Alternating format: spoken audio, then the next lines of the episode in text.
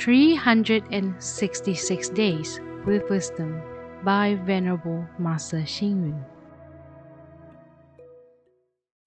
July 15th. Change bad temperament into ambition.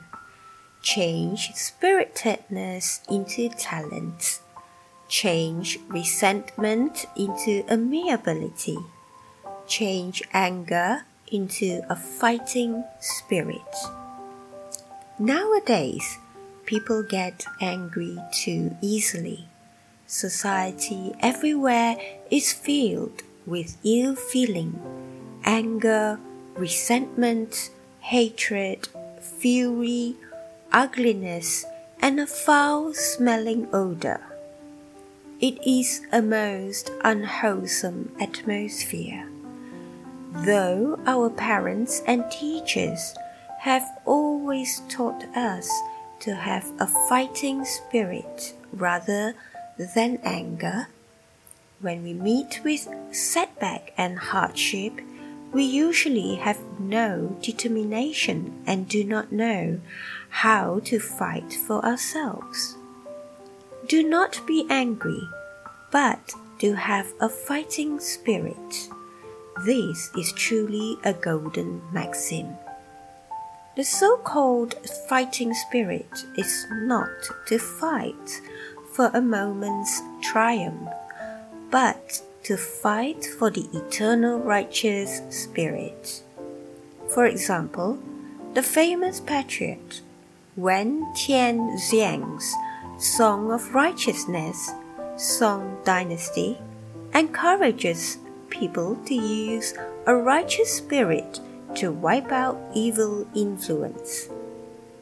The Chinese philosopher Mencius also said that a vast righteous spirit should be nurtured, and he encouraged people to open their hearts and minds in order to counter narrow mindedness. To have a fighting spirit means not to lose heart after a failure.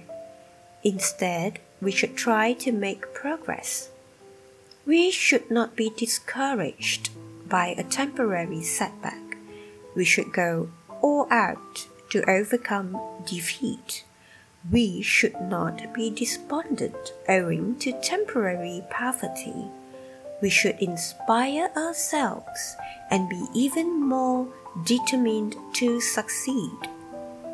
When we are faced with setbacks and grievances, it is only through our own efforts using our vows and aspirations as the motivating energy that we can change sadness and anger into the driving force for future success. Read, reflect, and act.